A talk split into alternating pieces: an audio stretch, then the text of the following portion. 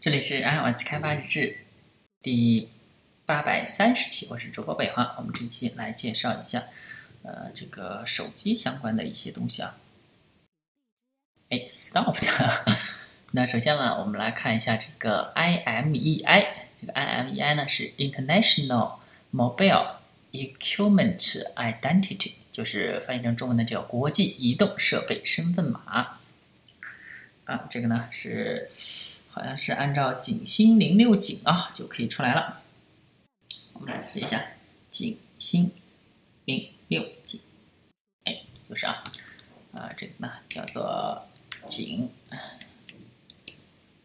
这样子，景星零六景，这样的话就可以出来啊。Telephone 等于 Telephone Manager get System Service。然后我们的 content 点 telephone 下划线 service，呃，我们的 IMEI 呢，它就等于 telephone 点 get device ID 点 to stream，啊，那可能我们的这个模拟器它没有这个功能啊，所以说它就 stop 的。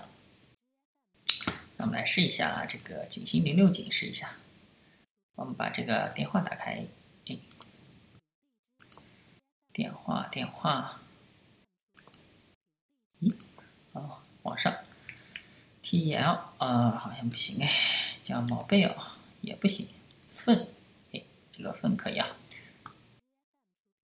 我们把这个分打开，然后把键盘打开，啊，打错了，景星零六景，哎，看景星零六景分还是 stop 的，那就说明这个景星零六景它没有这个功能啊。啊，其实手机上一般都可以显示出来的国际移动设备身份码。OK，那下一个呢，我们来看一下 IMSI。那 IMSI 呢是 International Mobile Subscriber Identification Number，那中文呢叫做国际移动用户识别码。一个是国际移动设备身份码，一个是国际移动用户识别码。那我们这个可能也不能用啊。我们在这个模拟器上再试一下。嗯，等一会儿啊。OK，这个可以运行了。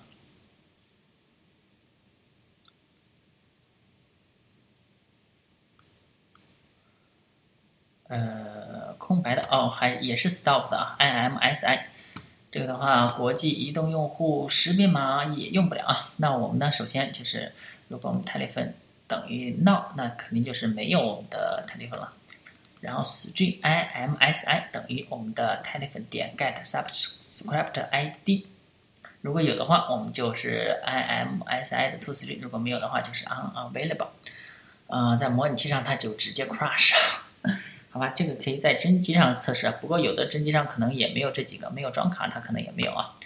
OK，那我们这期先到这儿，大家可以关注新浪微博、微信公众号、推特账号 iOS D 八 G，，也可以看一下博客 iOS D 八 G 点 com，拜拜。